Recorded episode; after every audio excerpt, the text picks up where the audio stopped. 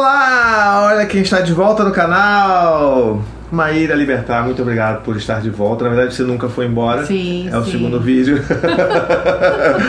Olha, é, se você não viu ainda o primeiro vídeo que a gente gravou, vai estar em algum lugar aqui. Você clica e assiste, que esse vídeo ó, tá ótimo, tá bom? Mas hoje a gente vai falar sobre uma coisa que é muito querida para todos nós, né? Sim. Parto domiciliar. Vamos tentar explicar e falar um pouco mais sobre esses mitos. Então, se a pessoa está vendo você pela primeira vez, só se apresenta de novo. Bom, eu sou enfermeira obstetra e justamente atendo parto domiciliar já esse ano completa oito anos. Uau, hein? É, os- os primeiros bebês que eu acompanhei já estão alfabetizados. eu tô muito velha. É, e trabalho como pesquisadora, professora também nessa área, mas parto em casa é assim, a menina dos olhos. Ah, sim. e como eu falei no primeiro vídeo, né? A Maíra, ela foi a parteira que acompanhou e assistiu a Anne nos três partos dela. Então, Sim. assim, já, ela é da família. Já. As crianças já a Dante, já, ah, meu Deus, vem de novo aqui. é, e mais um bebê, né? Já tá nessa. Sim, já tô abrindo a porta da geladeira, já passando um café eu mesma. E, e eu acho que isso é uma coisa legal pra gente começar a falar assim, né? Porque uma das coisas que as pessoas acham quando você fala, ah, você vai ter um parto em casa, que aí vem aquela senhorinha, né? Sim. Com incenso e tal, nada contra quem usa Sim. incenso, e até é bom, né? Então, começa explicando mais ou menos como é que funciona esse partejar moderno, digamos assim, né? Porque Sim. assim, tinha o que as pessoas têm como lembrança de 50 anos atrás, mas tem o que é praticado mais recentemente, né? Sim. É, na verdade, quando a gente fala de parto em casa, o registro que a maior parte das pessoas tem é da história das suas avós, bisavós, né? Ou ainda é, hoje, né? Então, em comunidades mais isoladas, em lugares mais remotos, em que tem essa figura da parteira tradicional, que Ah, a gente isso. chama, Uhum. né? Então, a parteira tradicional, ela era, provavelmente, se você tem alguém da família, por exemplo, que teve um parto em casa 40, 50, 60 anos atrás, é, é bem possível que tenha sido uma parteira tradicional Uhum. que atendeu, que era alguém que, desde, às vezes, desde muito jovem, acompanhava uma outra parteira que trabalhava, por exemplo, naquela comunidade, naquela vila, naquela aldeia, naquele local, e ia aprendendo pela experiência, Uhum. acompanhando outras pessoas. Então não tinha uma formação, não tinha uma escola, né? Não tinha né, uma formação nem universitária, nem técnica, nem nada. Era um aprendizado mesmo pela experiência. Então, é, por exemplo, na, na época que minha avó teve os filhos dela, no interior de São Paulo, tinha lá uma parteira tradicional que tinha acompanhado durante muitos anos uma senhora que já tinha se aposentado. Uhum. Quando uma se aposenta, geralmente a outra assume Tá. o lugar. E aí, às vezes, ainda tá muito no imaginário das pessoas isso. Vai chegar uma senhora que vai pedir água quente, igual na novela, né? Ah, pedir água é, né? quente, uns panos brancos e tudo mais. E provavelmente, né, muitas das vezes era isso mesmo. E não de forma nenhuma desmerecendo essa figura que não só tem uma importância histórica muito grande, mas ainda existe. Mas o que eu faço e as parteiras que a gente chama parteiras urbanas, parteiras modernas, parteiras profissionais, é um modelo diferente. Ah. Então precisa ser ou enfermeira de formação, que é o meu caso, ou obstetriz, que é uma outra forma, né? Então eu, por exemplo, fiz faculdade de enfermagem, Tá. depois você faz um ou dois anos de especialização ou residência para se formar em enfermeira obstetra. Hum. Ou você é obstetriz, que é uma outra formação que você já entra na graduação para estudar obstetrícia ali 4, 5 anos, então você, só, você sai já formada parteira. Eu, por exemplo, Ah, tá. saí formada enfermeira e precisei complementar. Tá. Mas na prática, eh, eu como enfermeira obstetra ou obstetriz podemos fazer as mesmas coisas, né? Essas figuras, né, as enfermeiras obstetras as- ou as obstetrizes, as parteiras modernas ou profissionais, elas podem trabalhar no hospital, elas podem trabalhar em casas de parto ou em parto domiciliar. Aham. A diferença no caso do parto em casa, em comparação com as parteiras tradicionais, é que nós, nós levamos um modelo de, de cuidado que é técnico. Uhum. Então a gente vai ouvir o coração do bebê usando aquele aparelhinho que serve para isso, a gente vai monitorizar a pressão da gestante, frequência respiratória, cardíaca, essas coisas, os sinais de que tá correndo tudo bem com aquele bebê Uhum. e com aquela mulher. E nós vamos usar as tecnologias que nós aprendemos na nossa formação técnica para não só monitorizar, mas atender de fato o parto e depois, eventualmente, se houver algum problema, alguma intercorrência, uma emergência, atender essa emergência. Então a gente chega com uma mala enorme, que você já viu, três Oh, vezes, é. já deve ter carregado aquela mala, cheia de materiais, que são materiais que a gente considera que além deles, materiais, equipamentos, medicamentos e tudo mais, Uhum. além do atendimento àquele parto que corre tudo bem, eles são os primeiros socorros para as emergências possíveis. Certo. Não é que o parto domiciliar, o parto em casa nunca tenha sido essa coisa da senhora com as ervas e tudo mais, ainda é em alguns contextos, mas é só um modelo diferente. Então, Entendi. o que a gente gosta de falar é assim, não é a mesma coisa, A gente está oferecendo uma, uma opção que talvez para as pessoas hoje, assim, né, é, no mundo moderno, nos centros urbanos e tal, faça mais sentido para a expectativa que a gente tem, né? É, e, não, com certeza. E aí, uma outra diferença fundamental é que a gente atende para Natal, né? Que era um modelo que não acontecia com as É parteiras verdade. tradicionais. Então, a ideia da, do, do, do atendimento da parteira profissional é que desde a gestação a gente vai acompanhando para identificar quem pode ter parto domiciliar, porque não é todo mundo que pode, né? Isso é um negócio legal, acho que falar, né? Porque não é pra todo mundo. Sim. né? Então, pra quem é? Então, para você ter um parto em casa, né, você tem que ter uma gestação, um bebê, né, a a própria é, gestantes saudáveis, o que a gente chama tecnicamente de, de risco habitual. Tá. Então, não existe risco zero em nada na vida, então a gente não fala que não tem risco, a gente fala que é um risco habitual do parto. Então, significa que não tem nenhuma alteração de exames, não tem pressão alta, não tem diabetes, as ultrassonografias que foram feitas mostram que o bebê está crescendo bem, que Uhum. tá tudo tranquilo ali dentro do que a gente pode identificar né, no pré-natal. E toda consulta, todo encontro com essa gestante, essa família, a gente vai revisando esses fatores, né? E qual é a ideia disso? Se eu tenho uma gestação de risco habitual ou de baixo risco, é, o risco de que algo aconteça no parto de errado, que um resultado ruim aconteça, que eu tenha uma complicação de emergência, ele é bastante baixo. Uhum. Não é zero, mas é bastante baixo. E que esse risco pode ser manejado por uma equipe de parto domiciliar com o material que a gente tem, com os medicamentos que a gente tem. E que caso alguma coisa aconteça, aconteça a gente possa transferir para o hospital em um tempo seguro, com uma tecnologia segura. Certo. Então, não, por que, que não pode, por exemplo, uma pessoa que tem pressão alta ter um parto em casa? Porque a pessoa que tem pressão alta tem alguns riscos maiores para o bebê, para a mãe, de ter sangramento depois do parto, do bebê precisar de alguma ajuda quando nasce. Então, se eu já sei de antemão que aquela gestante, aquele bebê, né, aquela gestação tem uma chance maior de precisar de recursos que só o hospital vai ter, o Aham. certo é ir para ir no hospital. Tá certo. Tá. E você falou de risco habitual, falou do risco, né, quando você tem todos esses, é, todos esses fatores controlados ali, é, o risco do parto ele é um risco menor. E comparativamente assim com um parto normal hospitalar, por exemplo, ou a própria cesárea, como é que fica? Porque assim, isso foi uma das coisas que me ajudou a entender e aceitar o parto, o parto Sim. na vida, né? Porque eu, isso você tá vendo esse cara aqui, eu, eu surtei quando a Anne falou pela primeira vez que queria parto. Sim, eu conheci ele. ele não tinha barba, por exemplo. Não é? Então, assim, completamente diferente. Eu ficava meio alucinado. Inclusive, é, é, essa própria imagem da, da, da parteira ser aquela senhorinha e tal, me, me ajudou muito você ser a parteira da Anne, porque, Uhum. sabe, a pessoa que você vê, sabe, estudada, baseada em evidências científicas, então, tipo, dá segurança, porque o que a gente mais tem é medo na vida, né? Sim, sim, e principalmente do parto, né? Toda Aham. essa cultura de que o parto vai dar errado a qualquer momento, Pois é. né? Então, na realidade, o que a gente tem, assim, para embasar, né, essa, essa comparação de risco são os estudos, né? Então, Uhum. aqui no Brasil não, não existem é, muitos, quase não tem, porque a gente tem pouco parto domiciliar proporcionalmente. Ah, tá. Mas a gente tem grandes estudos feitos em países como a Inglaterra, Nova Zelândia, Holanda, Canadá, por exemplo, que o parto domiciliar, o parto em casa, faz inclusive parte do sistema de saúde. Então, por exemplo, você engravida na- no Reino Unido, na Inglaterra. E aí você começa o pré-natal com parteiras, porque você não procura um médico nesses Uhum. países para fazer o parto. Se você é saudável, você vai ser acompanhado por parteira profissional. E aí você se registra lá e a pessoa pergunta: ah, você quer parir aonde? Em Uhum. casa, numa casa de parto no hospital? É uma coisa banal, assim, Tá. né? Muito mais é, frequente do que aqui. É uma opção como hospital ou casa de parto. Então, esses grandes estudos geralmente são feitos nesses países, né? O maior, os maiores, por exemplo, são na Holanda, em que você tem até 25% dos partos acontecendo em casa. Muita gente nasce em casa na Holanda. Então, eles têm estudos grandes com 700 mil partos, um milhão de partos Caramba.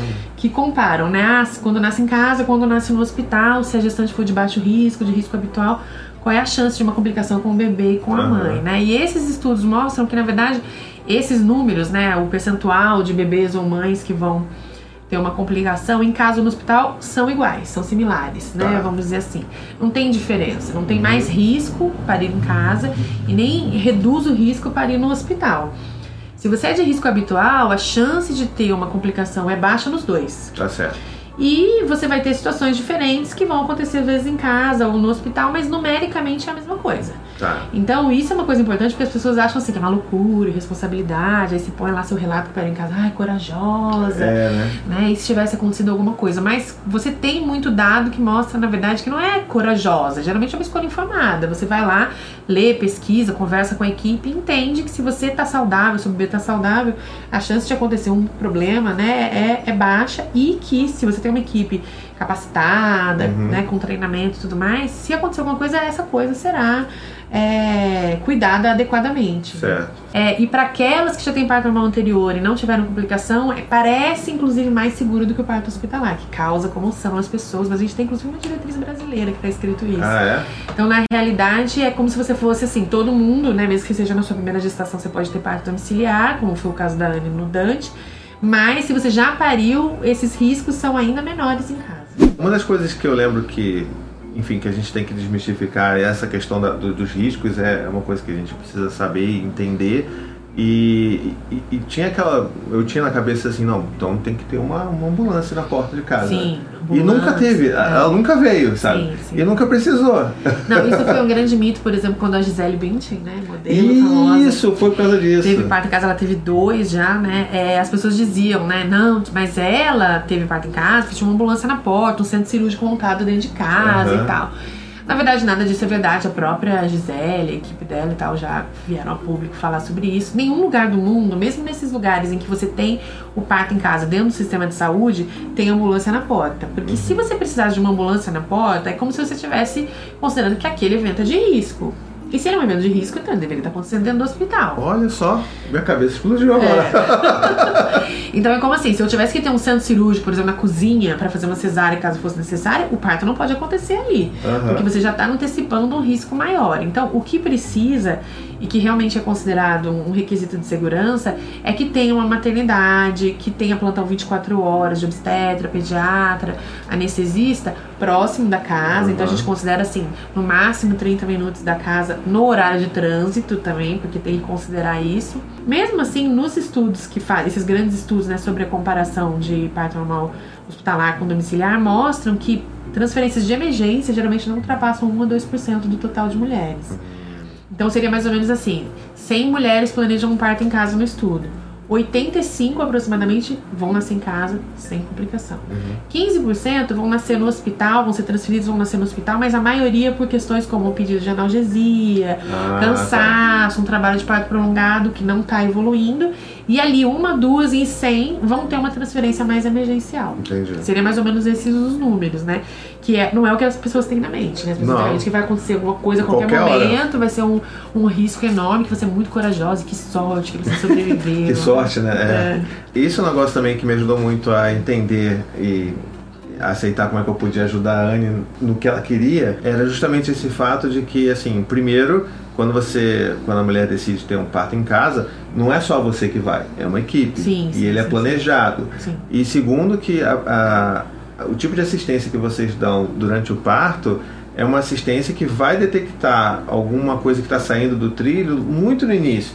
Então nunca é tipo cinema, né? Filme que, ah meu Deus, agora tem que ir agora porque babou. Não é assim, né? É, e eu acho que uma coisa que as pessoas também é, às vezes não, não sabem, e aí quando começam a, a pesquisar descobrem, é que se acontece uma, um problema, né, uma emergência, por exemplo, nós damos o primeiro atendimento casa. Uhum. Não é assim, ah, por exemplo, teve um sangramento aumentado, pega a mulher nas costas e sai correndo pelo meio da rua, porque lá no hospital ela será atendida. Uhum. É alguma coisa que todo o primeiro atendimento nós obrigatoriamente temos que fazer em casa. Então, se a gente fosse pegar o exemplo, por exemplo, de um sangramento maior.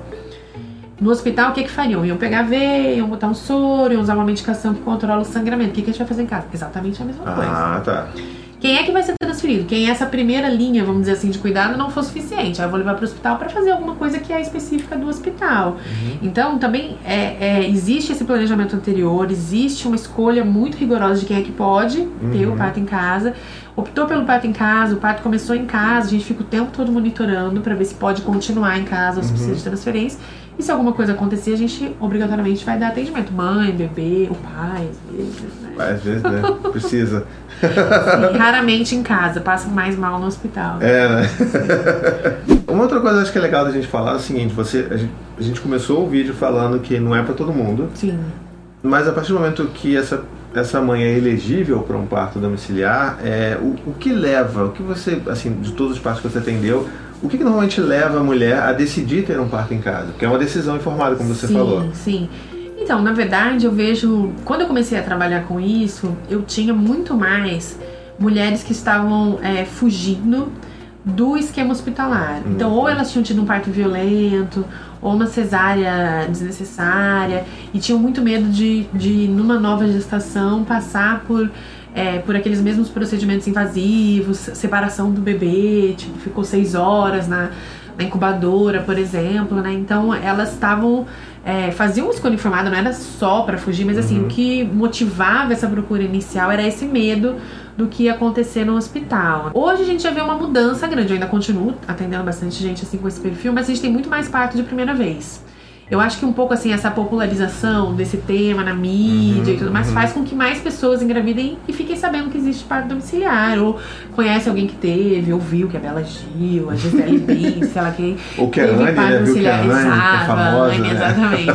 teve parto domiciliar e aí se interessa já na primeira gestação. Tá. E aí eu acho que agora já é muito mais uma escolha baseada no reconhecimento do que, que é bom no parto domiciliar. Hum. Eu acho que a, as mulheres que eu atendia, que vinham de situações traumáticas, acabavam chegando nessa mesma, nesse mesmo ponto. Mas eu acho que hoje já vem mais gente que reconhece que o parto domiciliar permite que você tenha mais liberdade de fazer escolhas, que todo mundo que vai estar naquele ambiente você já conversou antes e que você vai se sentir segura. Porque eu acho que esse é o ponto central do parto domiciliar, que é assim. É, nós temos um conceito geral nessa área que diz que o parto ele deve acontecer onde a mulher se sinta mais segura. Ah, tá. Então, para algumas mulheres isso vai ser hospital. Para algumas mulheres, inclusive, isso vai ser a cesárea, centro cirúrgico, anestesista, UTI uhum. e tudo uhum. mais. Para outras mulheres, é o ambiente familiar, é a presença dos filhos mais velhos, é aquele lugar reconhecido. Que, que, que você conhece, que você confia naquelas pessoas que vai te fazer se sentir segura eu faço uma analogia com a coisa do parto dos animais, né? Quem tem gata, cadela em casa, por exemplo, e já passou pela gestação, parto e tudo mais, a gente sabe, né? A, a, fêmea lá vai parir num buraco embaixo da cama, num cantinho, se esconde. Sim. E se você for lá incomodar, aquilo para o processo, porque é um predador, né? Então, da mesma forma como as fêmeas dos animais, de certa forma, o funcionamento mais biológico, fisiológico, hormonal tem muita relação com isso. Então, é muito frequente as mulheres falarem: ah, eu tava, tava tudo bem em casa, aí eu chego no hospital, parou tudo, uhum. né? Então, para muitas pessoas que se sentem confortáveis com essa decisão, vai ser em casa o lugar em que esse trabalho de parto vai se desenrolar melhor. Então hoje eu já vejo muito que chegam mais pessoas que já fizeram um caminho anterior de, de pesquisa, que já têm informação sobre parto domiciliar e que desejam essa coisa assim mais artesanal, customizada. Então a gente tem, por exemplo, muita gente que vem procurar especificamente porque quer que o filho mais velho participe. Um ou mais ah, filhos. Muito frequente, assim, ah, não, eu gosto da ideia, eu quero, mas eu não queria passar dois dias longe e aí trazer uma criança nova de presente para o meu filho que não vai entender nada daquilo. É, né? eu já pensei muito nisso também. Você é. sai, Aí, de repente você volta, tem, tem, um, tem, uma pessoa nova ali. E às vezes, dependendo da idade da criança, da relação da família, por exemplo, a, a mãe nunca passou dois dias fora. Aí a primeira vez que passa dois dias fora, traz aquele intruso. É. e isso é muito legal, né? Porque se o parto é fisiológico, se o parto é um evento da sua é, vida saudável, ele pode acontecer onde a sua vida saudável acontece, é né? E isso permite, óbvio, uma autonomia, uma liberdade, um respeito que é diferente. O hospital também pode trazer uma experiência muito favorável para as mulheres, muito satisfatória. Mas tem as rotinas, tem as normas, Sim, procedimentos. Claro. Por exemplo, nessa questão dos filhos mais velhos, a maior parte das maternidades não deixa a criança entrar nem de visita, né? Então você tem sempre aquela limitação que é da instituição. Então, para algumas pessoas isso vai ser importante. Nem melhor nem pior. Eu acho que é a escolha de cada uma, né? Para outras pessoas vai ser importante aquele ambiente, é a segurança da tecnologia e tudo mais. Agora, e tendo passado por essa coisa de irmão assistindo parto duas vezes, né? Uhum. Eu posso dizer que é um negócio que é, é muito incrível. Você vê é, quando a gente encara esse evento com a naturalidade que é dele, né? É, que é um evento natural a criança não cria nenhum problema. É um evento natural. Sim. E eu tinha muito medo, a gente tinha muito medo, por exemplo, na primeira vez que o Dante se tornou irmão, né? E como é que ele lidar com os gritos, talvez os urros da Anne e tudo Aham. mais. Isso é completamente natural. Sim. Acho que a primeira vez que ela começou a ficar mais vocal, a Anne, eu lembro que ele levantou assim, estava na sala comigo, né? Ele ficou basicamente na sala, né? Você lembra? Você estava lá. sim, eu estava. Eu estava lá, eu Foi era o rápido, tapete. mas eu lembro. né? Foi bem rápido, é.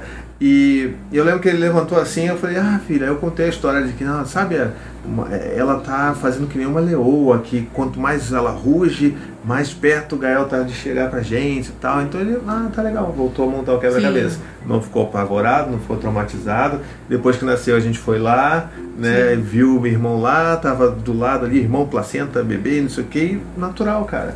É, e eu acho que assim, fora obviamente a experiência pra família, né, de respeito, de poder ter aquela experiência de parto que você Uhum. deseja, isso tem um impacto, né? Assim, crianças que vão crescer é, que não acham que o bebê sai de um corte na barriga. Eu acho que isso é muito Ah. importante, assim como uma estratégia mesmo de, de combate a essa cultura da, da cesárea como né, um parto seguro e tal. Então, é, eu atendo mu- muita gente com filhos mais velhos, às vezes já adolescentes ou Uhum. crianças um pouco mais velhas do que o Dante e o Gael. E essas, essas experiências são muito interessantes, assim, o registro que essas crianças ficam sobre o que, que é nascer, né? Como uma coisa é, saudável e quase banal, na verdade, né? Você Uhum. tá ali, né?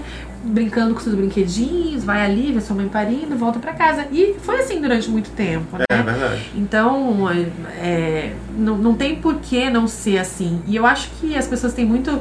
é, ainda tem muito tabu sobre parto e tal, mas as crianças não, não se importam muito com isso, né? Não. Se os adultos reagem bem, é, eu diria que talvez assim.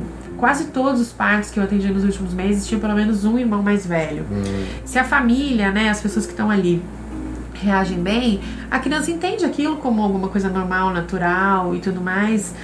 Alguns querem ver, outros não querem ver, isso é, é muito é, particular. Mas eu acho que isso é uma coisa muito importante, assim, enquanto o parto é uma coisa da família, da vida saudável e que depois levanta e vai ali tomar um café, né? É, é literalmente, né? Sim, sim, sim, sim. Pra gente fechar, caramba, eu, eu tô aqui.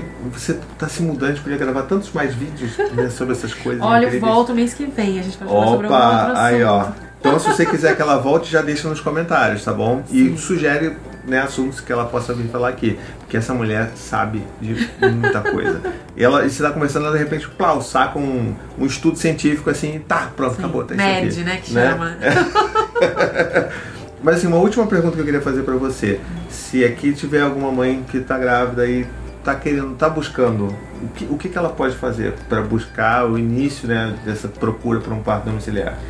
Olha, hoje, felizmente, a gente já tem muita equipe de parto domiciliar no país como um todo. Eu acho que como é um assunto muito específico, se você estiver circulando nesse meio de maternidade, paternidade, grupo de gestante, procurando na internet lá botar parto domiciliar, você vai achar com certeza alguém que, que atenda. O, o importante é, é pedir informações, né? A gente sempre diz isso. Procurar relato, perguntar qual é a formação da equipe, fazer todas as perguntas e tudo mais.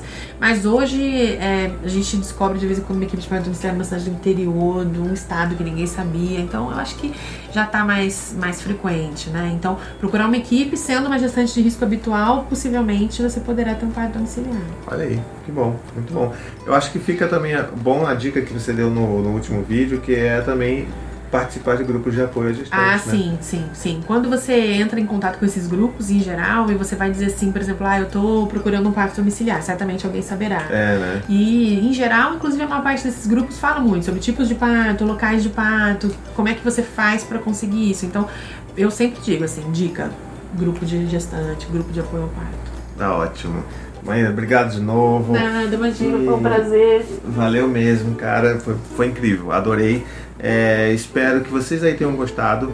Vai ficar aqui, porque da mesma forma que no outro vídeo ela não sabe as Não redes sei. dela, vai estar aqui o link das redes Não dela. sei nada disso. Mas segue, manda pergunta, ela é super acessível, Sim, Maíra. sim, né? sim. Espero que você tenha gostado. E não esquece, se você gostou, comenta aqui e ajuda a divulgar esse vídeo pra todo mundo, porque Maíra, cara, Maíra é vida, tá bom? Um beijo, até a próxima tchau, tchau. Tchau.